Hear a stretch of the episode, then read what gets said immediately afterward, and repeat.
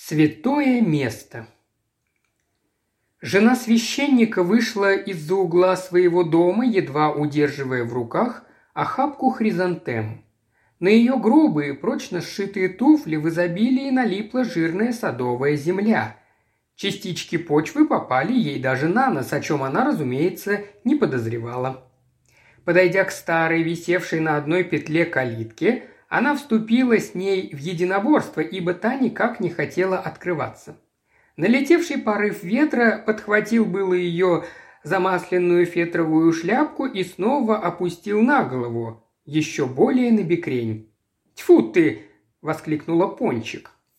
Прозвище это миссис Хармон получила по вполне понятной причине еще в детстве, и с тех пор оно прилипло к ней намертво хотя родители оптимисты и нарекли ее когда-то Дианой.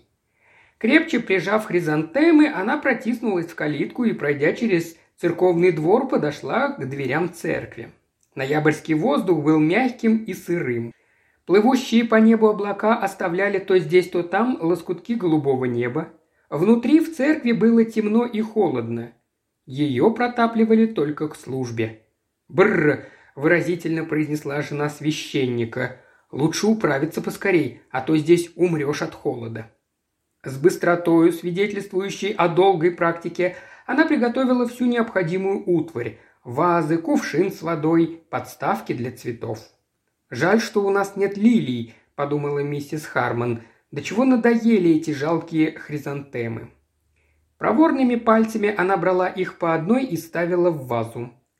Создаваемых ею букетах никогда не было ничего художественного или оригинального, ничего особенного, но ведь и сама Пончик не отличалась ни оригинальностью, ни художественным вкусом, однако в них чувствовалось что-то домашнее, приятное. Она осторожно взяла вазы и пошла к алтарю по проходу между скамьями. И тут выглянуло солнце. Его лучи проникали сквозь восточное окно, украшенная грубоватым витражом с преобладающими синим и красным цветами. Подарок богатого прихожанина во времена королевы Виктории. Эта неожиданно обильная красочность заставила ее почти вздрогнуть. Как драгоценные камни в ювелирной лавке, подумалось ей. Внезапно она остановилась, заметив что-то впереди. На ступенях алтаря смутно виднелась какая-то неясная тень.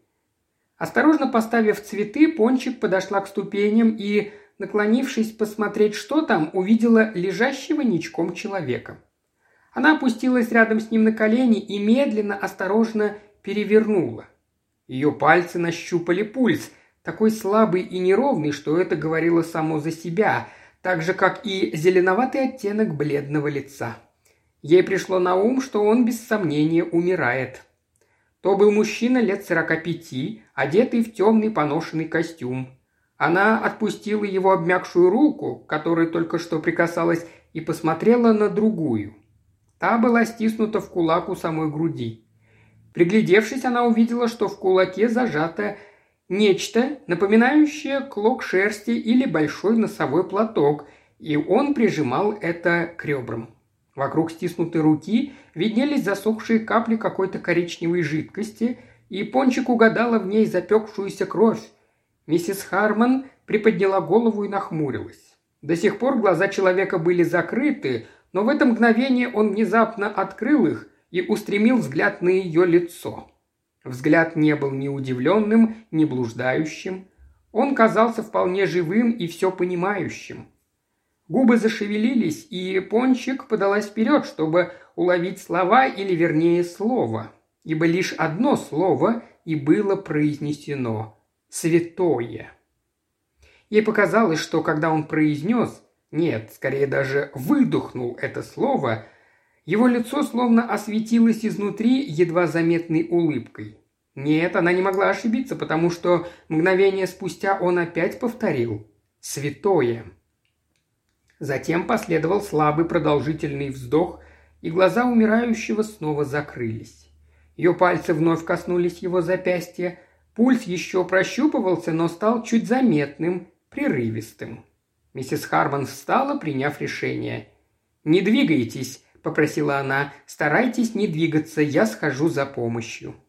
Раненый снова открыл глаза, но теперь устремил взор на разноцветные лучи солнца, проникающие сквозь витраж. Его губы пробормотали что-то, чего Пончик не смогла вполне разобрать. К ее недоумению ей показалось, что незнакомец прошептал имя ее мужа. «Юлиан?» – переспросила она. «Вы сказали здесь Юлиана?» Раненый не ответил. Теперь он лежал, закрыв глаза, дыхание стало неглубоким, едва заметным. Миссис Харман повернулась и быстро пошла из церкви. Выйдя на крыльцо, она взглянула на часы и удовлетворенно кивнула. Доктор Гриффитс должен еще вести прием. До него всего пара минут ходьбы. Она сразу прошла через приемную, не тратя времени, чтобы постучать или позвонить в дверь, и заглянула в кабинет. «Идите скорее!» – настойчиво позвала она. «В церкви человек умирает!» Спустя несколько минут доктор Гриффитс уже бегло осмотрел раненого. «Можно перенести его в ваш дом? Там я смогу лучше о нем позаботиться», – произнес он, вставая с колен. «Хотя сомневаюсь, чтобы от этого был прок». «Конечно», – отозвалась Пончик. «Пойду все приготовлю. Я пришлю Харпера с Джонсоном, хорошо? Чтобы помочь вам его нести». «Спасибо. Я вызову от вас карету скорой помощи, но, боюсь, пока она едет...» Он замолчал, не докончив. «А внутреннее кровотечение?» – спросила Пончик. Доктор Гриффитс кивнул. «И каким только ветром его сюда занесло?» – проговорил он. «Думаю, он провел тут всю ночь», – предположила Пончик. «Харпер отпирает церковь утром, когда идет работать, но обычно не заходит внутрь». Всего минут пять спустя доктор Гриффитс уже повесил на место телефонную трубку и вернулся в жилую комнату, где на диване, засланном на скорую руку шерстяными одеялами, лежал раненый. Пончик только-только успела прибраться после осмотра больного и теперь держала в руках тазик с водой. «Вот такие дела», – сообщил Гриффитс. «Скорая вызвана, полиция уведомлена». Он постоял, хмурясь и глядя на лежащего перед ним пациента. Тот по-прежнему не открывал глаза, но каким-то нервным, судорожным движением все время пытался прижать к боку левую руку. «В него стреляли», – сказал Гриффитс стреляли в очень тесном помещении. Он скатал свой носовой платок, сделав из него что-то вроде тампона, и затолкал в рану, чтобы остановить кровотечение. «Он мог пройти большое расстояние после того, как это случилось?» – спросила Пончик. «О да, это вполне возможно. Известен случай, когда смертельно раненый человек встал и пошел вдоль по улице, словно ни в чем не бывало, и лишь минут пять или десять спустя внезапно потерял сознание. Так что совсем не обязательно в него стреляли в церкви, вовсе нет. Точно так же это могло случиться и на некотором расстоянии от нее. А кроме того, он мог выстрелить сам в себя, уронив револьвер, а потом направиться в церковь, повинуясь какому-то внутреннему зову. Не совсем понимаю, почему он пришел в церковь, а не в дом священника. «А я знаю почему», — сообщила Пончик. «Он так и сказал, святое место». Доктор недоуменно взглянул на нее. «Святое место?» – переспросил он. «А вот и Юлиан». Пончик обернулась на звук шагов мужа, донесшийся из прихожей. «Юлиан, иди сюда!» В комнату вошел приходской священник Юлиан Харман. Он казался старше своих лет от того, что всегда напускал на себя какой-то ученый рассеянный вид. «Боже мой!» – произнес Юлиан Харман, останавливая мягкий и удивленный взгляд на хирургических инструментах и на распростертом на диване безжизненном теле. Он был в церкви, умирал, принялась объяснять Пончик, экономя, как всегда, слова. У него огнестрельная рана. Ты знаешь его, Юлиан? Кажется, он произнес твое имя. Священник подошел к дивану и посмотрел на умирающего.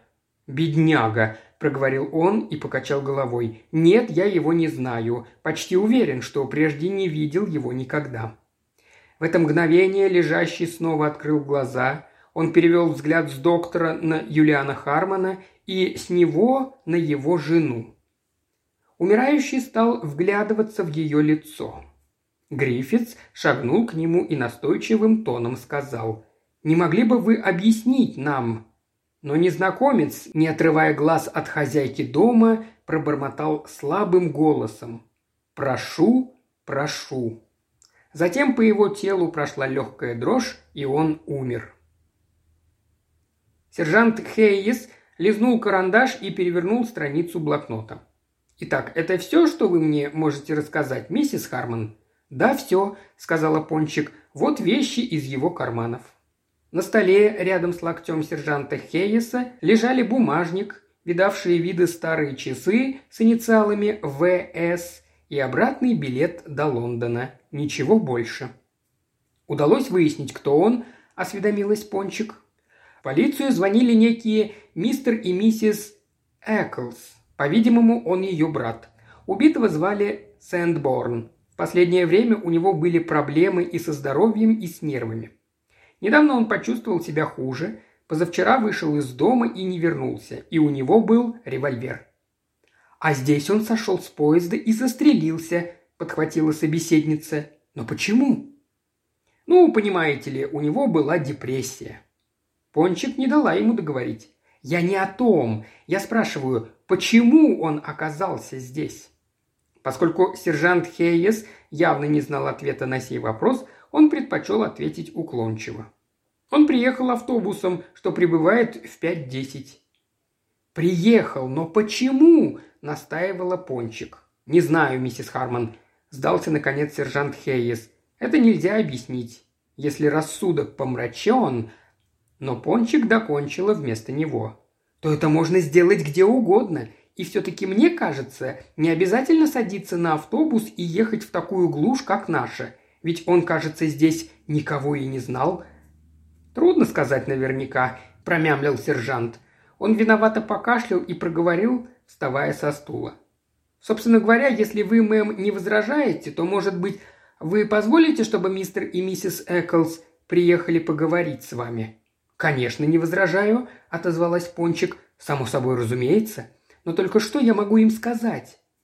«Ну, вы уж там как-нибудь», – порекомендовал сержант. «Единственное, что утешает», – проговорила Пончик, провожая его до крыльца, – «что это не убийство». К воротам подъехал автомобиль. Взглянув на него, сержант Хейес предположил. «Похоже, миссис и мистер Эклс уже добрались сюда, мэм, чтобы потолковать с вами». Жена священника поняла, что ей придется хорошенько заставить себя выполнить эту нелегкую повинность.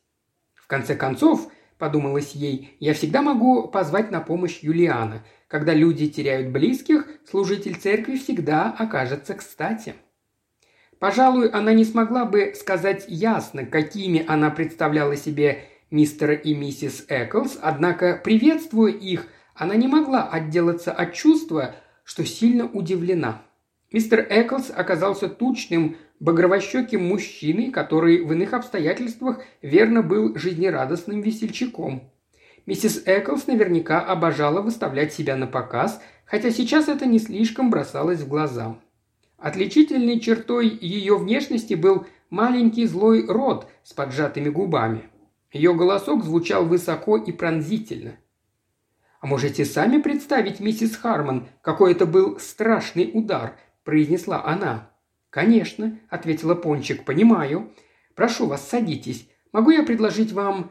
Хотя, пожалуй, для чая еще рановато». Мистер Эклс сделал протестующий жест пухлой ручкой. «Нет, нет, не утруждайте себя ради нас», – возразил он. «Мы и так вам обязаны. Уверяю, вы так любезны, мы просто хотели... Ну, вы понимаете, что там сказал бедняга Вильям и все такое?»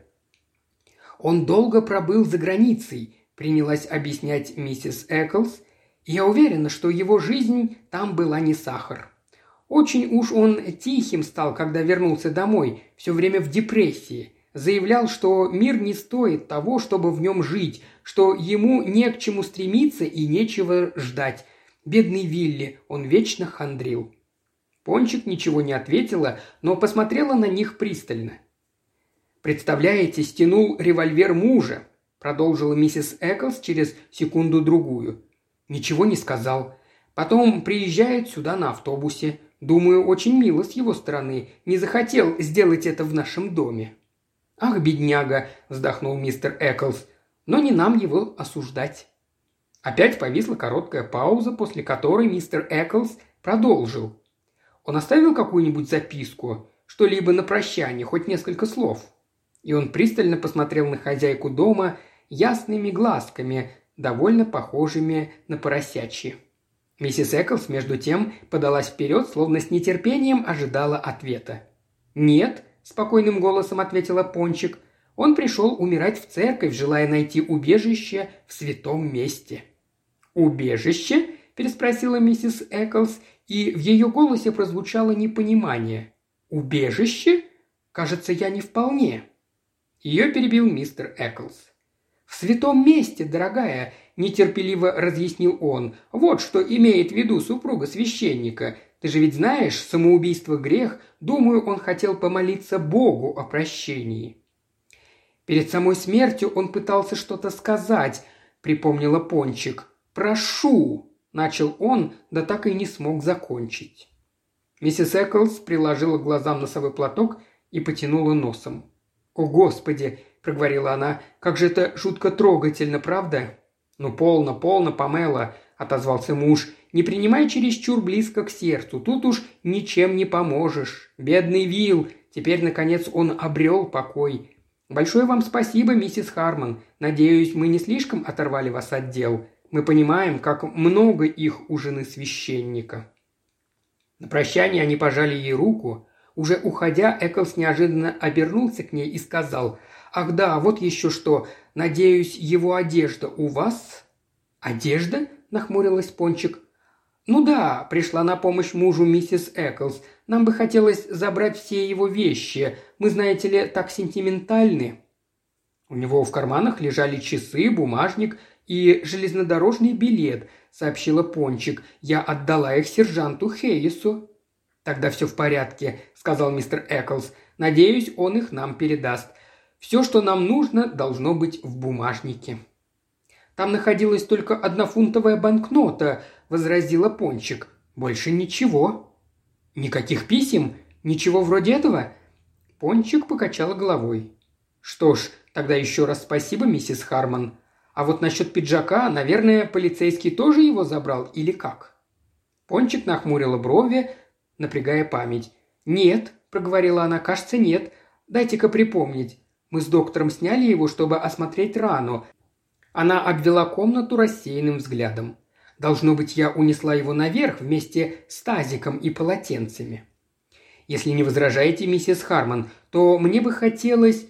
Он будет нам дорог. Этот пиджак, видите ли, последняя вещь, которую он носил. Поймите, жена у меня такая сентиментальная по этой части».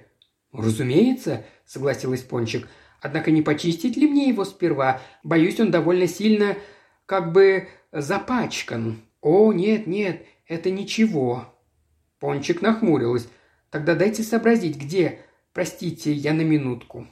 Она поднялась наверх и вернулась лишь через несколько минут. «Простите», – произнесла она, переводя дыхание. «Женщина, что помогает мне по хозяйству, положила его вместе с другой одеждой, приготовленной для чистки. Я не сразу нашла. Вот он. Сейчас заверну в оберточную бумагу». Она проделала это, несмотря на протесты, и после нового прощания, сопровождающегося еще одним излиянием слов благодарности, Эклзы отбыли. Возвращаясь от входной двери, Пончик медленно пересекла прихожую и прошла в кабинет. Преподобный Юлиан Харман оторвался от сочинения проповеди и поднял на нее потеплевший взгляд. Он уже было совсем испугался, что его так и оставят блуждать в лабиринтах политических отношений между Иудеей и Персией времен царя Кира. «Что, дорогая?» – произнес он с надеждой. «Юлиан», – обратилась к нему Пончик, – «объясни мне точно, какова связь между понятиями «убежище» и «святое место». Юлиан Харман с благодарным видом отложил в сторону листки с проповедью. «Видишь ли», – начал он, – «святым местом в римских и греческих храмах являлась целла, то есть святилище, где помещалась статуя Бога. В английском языке с этим словом связано и понятие «убежище», ибо латинское слово «ара», обозначающее «алтарь», переводится так же, как «убежище», «защита».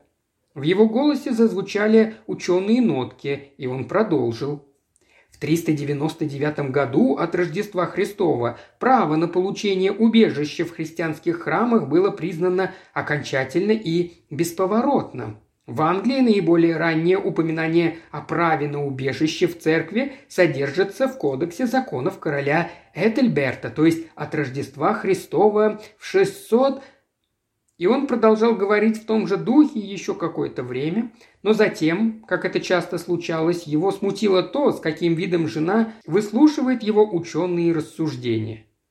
«Дорогой», – проговорила она, – «ты действительно прелесть». И, наклонившись, она поцеловала его кончик носа. Юлиан ощутил себя собачкой, вознагражденной за умелое исполнение хитрого трюка. «Эклзы у нас уже побывали», — сообщила Пончик. Ее муж нахмурился. «Эклзы? Я вроде не помню». «Ты их не знаешь. Это сестра человека из церкви и ее муж». «О боже, тебе следовало меня позвать». «В этом не было необходимости», – возразила Пончик. «Они не нуждались в утешении, так что хотелось бы мне знать...» Она слегка нахмурила брови. «Если я оставлю тебе завтра в духовке запеканку из риса, мяса и овощей, ты продержишься до моего возвращения? Мне придется съездить в Лондон и мчаться на всех парусах». «Парусах?» Муж посмотрел на нее непонимающе. «Ты имеешь в виду гонки на яхтах или что-нибудь в этом роде?» Пончик рассмеялась. «Нет, дорогой, я хотела сказать, что мне нужно незамедлительно съездить на специальную распродажу холщовых тканей в универмаг Barrows and Portmans. Ну, там, понимаешь, всякие простыни, скатерти, полотенца, салфетки. Не знаю, что мы делаем с нашими салфетками, что они так быстро изнашиваются. Кроме того, добавила она с задумчивым видом, думаю, мне следует навестить тетушку Джейн. Мисс Джейн Марпл, та самая милейшая пожилая леди, о которой шла речь, уже десять дней наслаждалась прелестями столичной жизни, уютно устроившись в расположенной на мансарде квартирке своего племянника. «Как это мило со стороны моего дорогого Раймонда», – проворковала она. «Они с Джоан уехали на десять дней в Америку и настояли, чтобы я поселилась тут и немножко развлеклась. А теперь, голубушка Пончик, расскажи мне скорее о том, что, судя по всему, тебя очень волнует». Пончик была у мисс Марпл любимой крестницей, и старушке доставляло большое удовольствие наблюдать за тем, как та, сдвинув на самый затылок свою лучшую фетровую шляпку, начала рассказ. Отчет о происшедшем был ясен и краток. Мисс Марпл кивнула, едва Пончик закончила. «Понятно», – произнесла она. «Ну да, понятно». «Вот почему мне так захотелось тебя навестить», – извинилась Пончик. «Я, видишь ли, не так умна». «Но ты умна, дорогая». «Нет, вовсе нет, не так умна, как Юлиан». Юлиан, конечно, обладает весьма солидным интеллектом, не стала спорить мисс Марпл. «Вот именно», – согласилась Пончик. «У Юлиана интеллект, а у меня же, напротив, способность рассуждать здраво». У тебя полно здравого смысла, Пончик, и ты очень смышленная. Понимаешь, я никак не могу решить, что мне следует делать. Я не могу посоветоваться с Юлианом, потому что... Я имею в виду, Юлиан, он такой прямолинейный. Мисс Марпл, оказывается, прекрасно поняла, что хотела сказать ей крестница, и ответила. «Я знаю, что ты имеешь в виду. Мы женщины. Ну, в общем, совсем другое дело. Однако вернемся к произошедшему. Ты рассказала, что случилось пончик, но мне бы сперва хотелось поточнее узнать, что ты думаешь». «Тут что-то не так», — ответила там. Тот, умирающий в церкви, знал все о том, что в этом святом месте он имеет право на убежище. Он произнес те слова как раз так, как это сделал бы Юлиан, то есть он был начитан и образован, и если бы это было самоубийство, он не притащился бы после в церковь и не стал бы говорить о святом месте. Он явно подразумевал, что имеет право на убежище, что предполагает наличие как преследования, так и веры в то, что в церкви он в безопасности. Преследователи не могут причинить там зло. Когда-то человека не могла там достать даже рука закона. Она вопросительно посмотрела на мисс Марпл, так кивнула, Пончик продолжила. А Эклзы, которые к нам приезжали, совсем другие, грубые и невежественные. И вот еще что. Те часы, часы умершего. На задней крышке были инициалы ВС, а внутри, я их открывала, мельчайшими буковками написано «Вальтеру от отца» и дата «Вальтер». А Эклзы все время называли его Вильям или Вилли. Мисс Марпл явно хотела что-то сказать, но Пончик не смогла удержаться и затараторила. Конечно же, не всех называют тем именем, под которым они крещены. То есть я хорошо понимаю, что вас могут окрестить Вильямом и называть Порги, или Кэрротс, или как-либо еще. Но сестра не станет называть вас Вильямом или Вилли, если вас зовут Вальтер. Ты думаешь, что она не его сестра? Я совершенно уверена, что она ему не сестра. Они были ужасны, оба. Они явились в наш дом забрать его вещи и выведать, не сказал ли он что-то перед смертью. Когда я сказала, что нет, они почувствовали облегчение. Я поняла это по их лицам. Мне думается, подытожила Пончик, что это Эклс его застрелил. «Убийство?» – переспросила мисс Марпл. «Да», – подтвердила Пончик, – «убийство. Вот почему я пришла к тебе, дорогая». Последнее замечание могло бы показаться неуместным для непосвященного, но в определенных кругах за мисс Марпл укрепилась репутация человека, сведущего по части убийств. «Перед смертью он сказал мне «прошу», – продолжала Пончик. «Он хотел, чтобы я для него что-то сделала. Самое ужасное, я не имею понятия, что именно». Мисс Марпл поразмышляла секунду-другую, а затем обратилась к вопросу, который уже приходил в голову ее собеседницы. «А почему он вообще там оказался?» – спросила она. «Вы намекаете, – проговорила Пончик, – что если вам нужно убежище в святом месте, вы можете заскочить в любую церковь где угодно. Для этого нет нужды садиться в автобус, который ходит лишь четыре раза в день, и выходить в таком глухом местечке, как наше. Он обязательно приехал с какой-то целью», – подумала вслух мисс Марпл. «Он явно приехал, чтобы с кем-то встретиться». Чиппинг Клекхорн совсем небольшая деревушка, Пончик. Тебе, должно быть, самой приходило кое-что в голову насчет того, кому бы он мог приехать. Пончик перебрала в памяти обитателей деревушки и в сомнении покачал головой. «Собственно говоря», — ответила она, — «это мог быть кто угодно». Он никого не назвал по имени. Он произнес имя Юлиан. Вернее, я подумала, что он произнес это имя. Пожалуй, это могла быть какая-то Юлия. Однако, насколько я знаю, у нас в Чиппинг-Клекхорне вовсе нет никакой Юлии. Она прищурила глаза, стараясь воскресить в памяти все, что произошло в тот день. Человека, лежащего на ступенях алтаря, свет, льющийся через витраж из красных и синих стеклышек, которые солнце делало похожими на ювелирные украшения из драгоценных камней. «Ювелирные», – задумчиво произнесла мисс Марпл. «А теперь», – продолжила Пончик, – «я подхожу к самому важному. К тому, из-за чего я сегодня на самом деле и приехала. Понимаешь, Эклзы разыграли целый спектакль, желая заполучить пиджак. Мы сняли его, когда доктор осматривал раненого. То был, наверное, самый старый и поношенный из всех пиджаков. Зачем он им понадобился, непонятно. Они притворились, что все дело в сентиментальных воспоминаниях. Да это все чепуха. Но все равно я пошла его искать, и когда поднималась по лестнице, вспомнила, как раненый все время схватывал что-то рукой, как будто что-то нащупывал в пиджаке. Так что, когда я взяла пиджак в руки, то осмотрела его очень внимательно и увидела, что в одном месте подкладка пришита заново и другими нитками. Поэтому я ее слегка оторвала и нашла под ней кусочек бумаги. Я ее вынула и снова аккуратно пришила подкладку, подходящей по цвету ниткой. Я была очень осторожна и не думаю, чтобы Эклзы догадались, что я это сделала. Мне так кажется, но я не могу быть вполне уверена. Потом я спустилась вниз, отдала им пиджак и придумала кое-что, чтобы объяснить, почему задержалась. «Кусочек бумаги?» – переспросила мисс Марпл. Пончик открыла сумочку. «Я не стала показывать его Юлиану», – объяснила она, «потому что он бы сказал, что его следует отдать Эклзам, но я подумала, что лучше привести его тебе».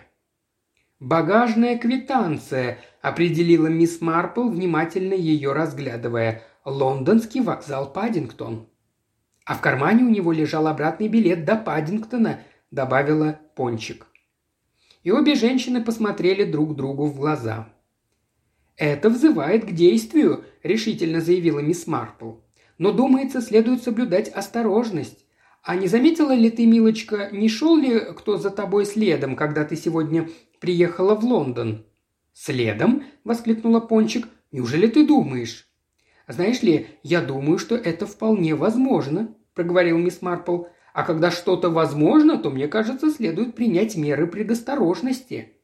Она резко встала, «Дорогая, ты приехала сюда под предлогом, что тебе нужно сходить на распродажу. Поэтому я считаю, что самым правильным для нас будет пойти на распродажу, но прежде чем нам туда отправиться, возможно, следует кое-что сделать». «Полагаю», – добавил мисс Марпл таинственно, – что мне в ближайшее время не понадобится старый костюм из крапчатого твида с бобровым воротником.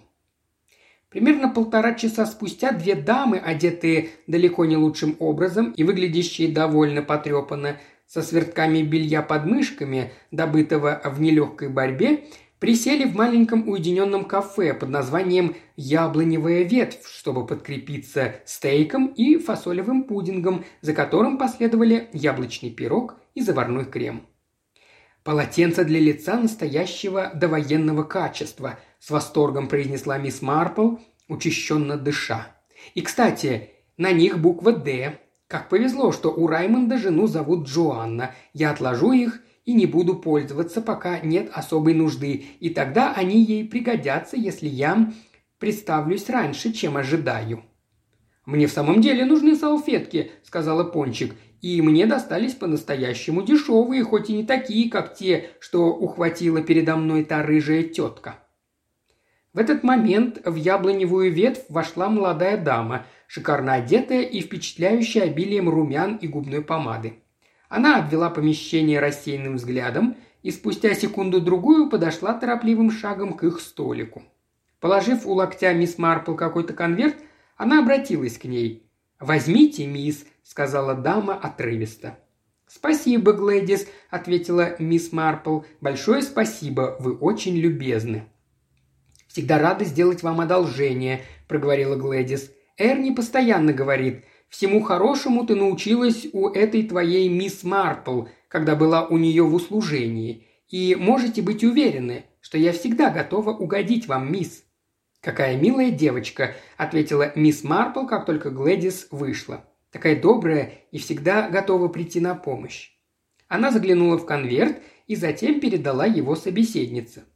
«А теперь, дорогая, тебе следует быть как можно более осторожной», – напомнила она. «Между прочим, как ты думаешь, в Мелчестерском полицейском участке все еще служит тот милый юный инспектор, с которым мне доводилось иметь дело?» «Не знаю», – ответила Пончик. «Наверное». «Ну а если нет», – проговорила мисс Марпл задумчиво, я всегда могу позвонить главному констеблю, уж он-то, думаю, меня помнит». «Конечно, помнит», – согласилась Пончик. «Попробовал бы кто не запомнить. Другой такой нет». Она встала. Приехав на вокзал Паддингтон, Пончик прошла в багажное отделение и протянула квитанцию.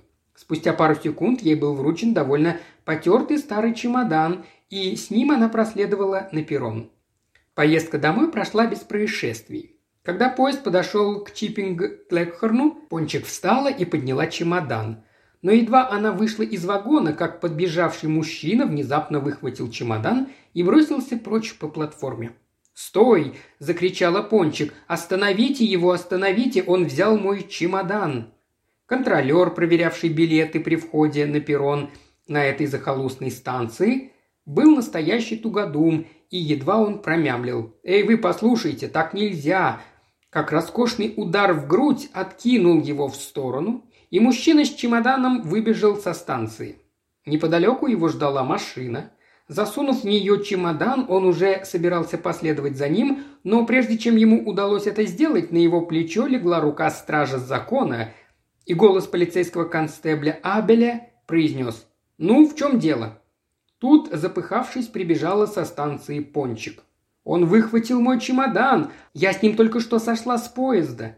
«Ерунда», — ответил мужчина. «Не понимаю, что имеет в виду эта леди. Это мой чемодан. Это я только что сошел с ним с поезда». Он непонимающе посмотрел на нее, словно искал справедливости. Никто бы не догадался, что полицейский констебль Абель любил поболтать с миссис Хармон в нерабочее время, обсуждая достоинства и недостатки применения навоза и костной муки для выращивания роз. «Так вы говорите, мадам, что это ваш чемодан?» – задал вопрос полицейский констебль Абель. «Да», – отвечала Пончик, – «именно так». «А вы, сэр?» «А я говорю, чемодан мой». Мужчина был высок, темноволос и хорошо одет. У него был певучий голос и прекрасные манеры. Из машины раздался женский голос. «Конечно, это твой чемодан, Эдвин. Я тоже не понимаю, что нужно этой женщине». «Придется выяснить», – вмешался полицейский констебль Абель. Если это ваш чемодан, мадам, что, по-вашему, в нем лежит?» «Одежда», — сообщила Пончик, — «длинный крапчатый пиджак с бобровым воротником, два шерстяных джемпера и пара туфель». «Ну что же, все понятно». И констебль повернулся к темноволосому мужчине. «Я костюмер, работаю в театре», — объяснил тот с важным видом. «В этом чемодане находится театральный реквизит, который я привез из Лондона для любительского спектакля. «Прекрасно, сэр», – сказал полицейский констебль Абель. «Ну а теперь не заглянуть ли нам внутрь, чтобы выяснить, что же там находится?» Можно пройти в полицейский участок, но если вы спешите, то отнесем чемодан обратно на станцию и откроем там». «Годится», — согласился темноволосый. «Между прочим, меня зовут Мосс, Эдвин Мосс». Констебль взял чемодан, и они пошли на станцию. «Мы только пройдем в посылочное отделение, Джордж», сказал он контролеру. Полицейский констебль Абель положил чемодан на прилавок посылочного отделения и открыл замок. Чемодан не был заперт. Пончик и мистер Эдвин Мосс стояли по обе стороны от него и обменивались неприязненными взглядами. «Ага», – произнес полицейский констебль Абель, открывая крышку чемодана. Внутри его, аккуратно сложенные, лежали длинный, довольно поношенный твидовый пиджак с бобровым воротником, а также два шерстяных джемпера и пара прогулочных туфель. «Все в точности, как вы сказали, мадам», – отметил полицейский констебль Абель, поворачиваясь к миссис Харман. Никто не посмел бы назвать мистера Эдвина Мосса бесчувственным человеком. Его испуг и раскаяние не знали предела. «Я страшно извиняюсь», – начал он. «Правда, ужасно извиняюсь. Умоляю поверить мне, дорогая леди когда я говорю вам, как сильно, сильно я сожалею. Мое поведение было непростительным, совершенно непростительным. Он посмотрел на свои часы. «Я крайне спешу. Возможно, мой чемодан уехал вместе с поездом». Еще раз приподняв шляпу, проговорил он медоточивым голосом, обращаясь к пончику. «Пожалуйста, пожалуйста, извините меня!» и спешно бросился вон из посылочного отделения. «И вы позволите ему уйти?» – спросила пончик полицейского констебля Абеля заговорщицким шепотом. Тот медленно и бесстрастно прикрыл один глаз, словно подмигивая. «Он не уйдет далеко, мэм. Вернее сказать, он не уйдет далеко без должного наблюдения, если вы понимаете, на что я намекаю». «О!» – облегченно вздохнула Пончик. «Та пожилая леди звонила по телефону», – поведал полицейский констебль Абель.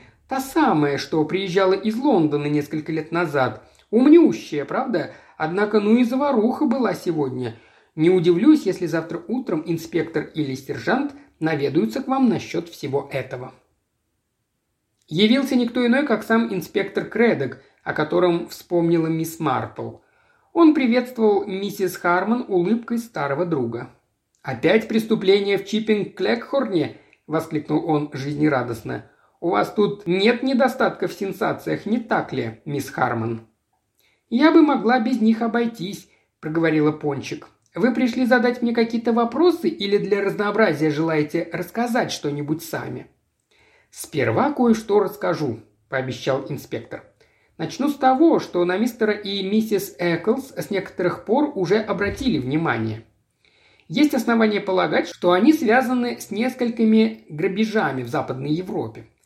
Во-первых, хотя мистер Эклс действительно имеет брата по фамилии Сэндборн, который недавно вернулся из-за границы, тот человек, которого вчера вы нашли умирающим в церкви, был определенно не Сэдборн.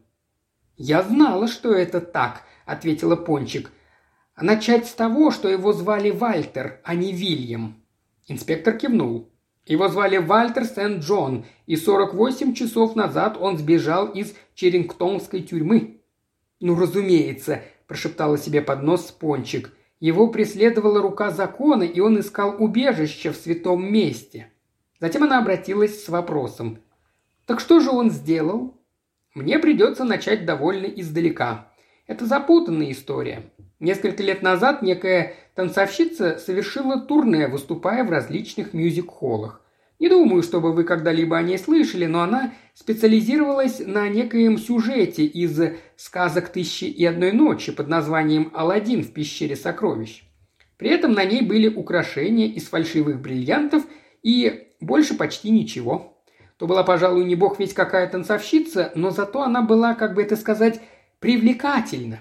Так или иначе, некий азиатский принц воспылал к ней очень большой симпатией. Среди всего, что он ей подарил, было великолепное изумрудное ожерелье. «Те самые знаменитые драгоценные камни Раджи?» – произнесла Пончик восторженным. Инспектор Кредок кашлянул. «Ну, несколько современная версия, миссис Харман.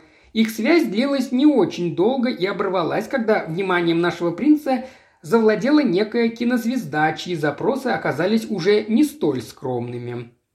Забейда, под этим именем наша танцовщица выступала на сцене, души не чаяла в своем ожерелье, постоянно его носила и в конце концов его украли. Оно исчезло из ее театральной гримерной, и мы долго подозревали, что, может быть, она сама организовала его исчезновение. Такое иногда проделывали, чтобы привлечь к себе внимание или даже по мотивам еще более бесчестным.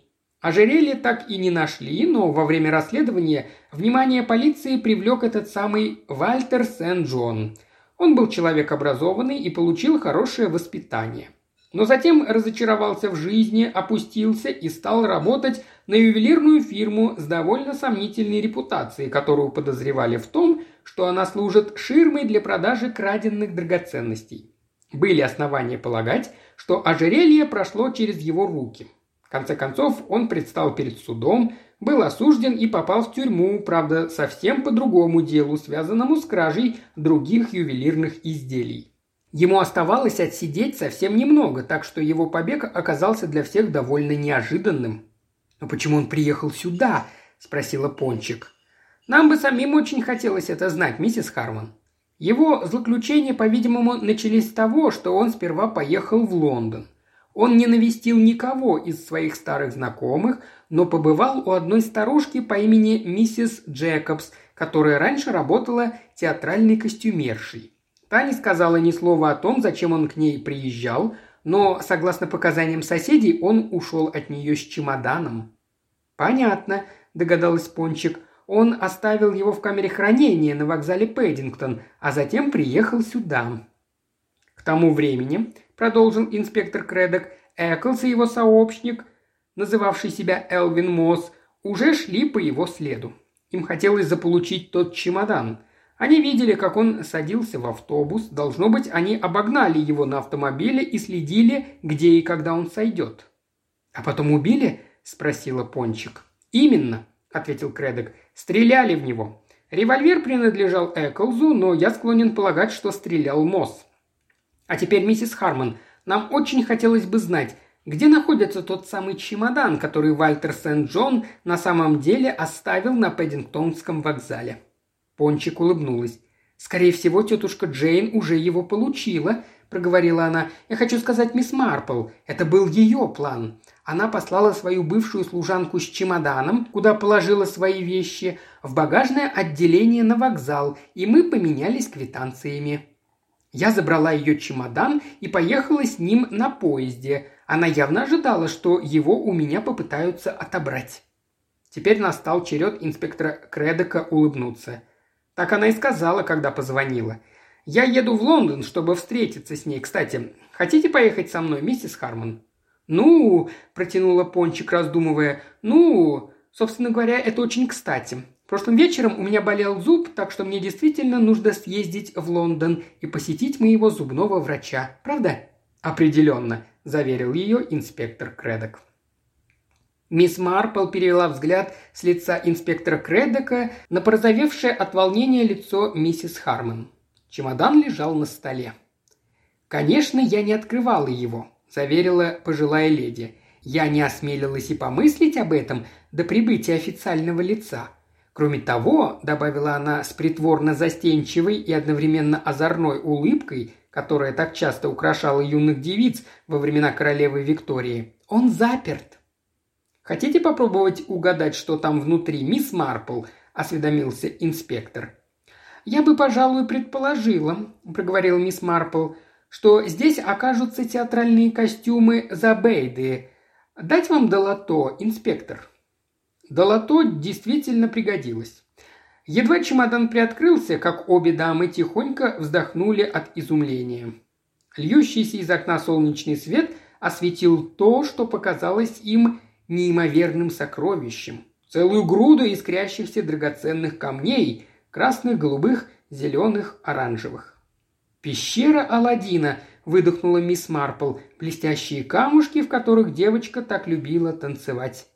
«Да», – проговорил инспектор Кредок, – «но, как вы думаете, чего в них настолько привлекательного, что потребовалось убить человека, чтобы их заполучить?» «Полагаю, она была умной девушкой», – проговорила мисс Марпл задумчиво. «Кажется, инспектор, она умерла?» «Да, три года назад». «И она обладала таким замечательным изумрудным ожерельем», – сказал мисс Марпл, продолжая размышлять. Наша танцовщица вынула камни из оправы и прикрепила их то здесь, то там на свой театральный костюм, где их можно было принять за цветные стекляшки. Затем она сделала дубликаты, вот их-то и украли. Неудивительно, что ожерелье никто не пытался продать. Вор в скорости обнаружил, что камни поддельные. «Здесь лежит конверт», — сообщила Пончик, отодвигая в сторону часть блестящих стразов. Инспектор Кредок взял письмо из ее рук и вынул два листка, похожих на документы. Свидетельство о браке между Вальтером Эдмундом Сент-Джоном и Мэри Мосс, Прочел он вслух. Это было настоящее имя Забейби. «Так значит, они поженились», – проговорила мисс Марпл. «Понятно». «А что там еще?» – спросила Пончик. «Свидетельство о рождении их дочери Юлии». «Юлии?» – воскликнула Пончик. «Ну, конечно, Юлия. Крошка Жюли. Вот оно что. Теперь понятно, зачем он приехал в Чиппинг-Клекхорн. Вот что он пытался мне сказать. Юлия. Ведь вы знаете семью Мунди? Они живут на вилле Лабурнум, присматривают за чьей-то девушкой, очень привязаны к ней, она им как внучка. Конечно, теперь я вспомнила, ее действительно звали Юлия. Да только теперь они и все остальные зовут ее только Жюли. С миссис Мунди с неделю назад случился удар, а старик очень болен, у него воспаление легких. Они оба собирались ложиться в больницу. Мне пришлось немало похлопотать, чтобы найти для Жули хорошую семью, где она смогла бы пожить. Я не хотела, чтобы ее забрали в приют. Наверное, ее отец узнал об этом в тюрьме и потому сбежал, а затем ему удалось получить чемодан у старой костюмерши, у которой его оставил он или его жена. Думаю, если драгоценные камни действительно принадлежали ее матери, то теперь их можно использовать, чтобы устроить судьбу девочки. «Почему бы и нет, миссис Харман, если только они действительно здесь?» «А где же им еще быть?» – весело воскликнула мисс Марпл. «Слава богу, ты, наконец, вернулась», – облегченно вздохнул преподобный Юлиан Харман, приветствуя милую и ненаглядную женушку. «Миссис Берт, когда тебя нет, старается как может, однако на ланч она мне подала ну очень уж необычные пирожки с рыбой. Я не хотел ее огорчать, но даже Тиглат-Паласар не мог их есть, так что пришлось выбросить их в окно. «Тиглат-Паласар», – проговорила Пончик, поглаживая кота, вскочившего ей на колени и замурлыкавшего. «Ну, очень уж разборчив ты по части рыбы. А я частенько ему говорю, что нельзя быть таким привередой. А как твой зуб, дорогая, с ним все в порядке? Да, он почти не болел, и я опять навестила тетушку Джейн. Прелестная старушка, перебил ее муж. Кажется, за последнее время она совершенно не постарела. Ни чуточки, улыбнулась Пончик. На следующее утро Пончик принесла в церковь новую охапку хризантем. Солнечный свет опять проникал туда через восточное окно, и Пончик опять стояла на ступеньках алтарного возвышения в его лучиках, разноцветных, как огоньки, на усеянных камнями ювелирных украшениях. И она проговорила едва слышным голосом. «С твоей дочуркой все будет хорошо. Я позабочусь об этом. Обещаю». Затем, прибравшись в церкви, она прошла на свое обычное место и, преклонив колени, помолилась немного, прежде чем отправиться домой расхлебывать последствия двухдневного пренебрежения обязанностями хозяйки.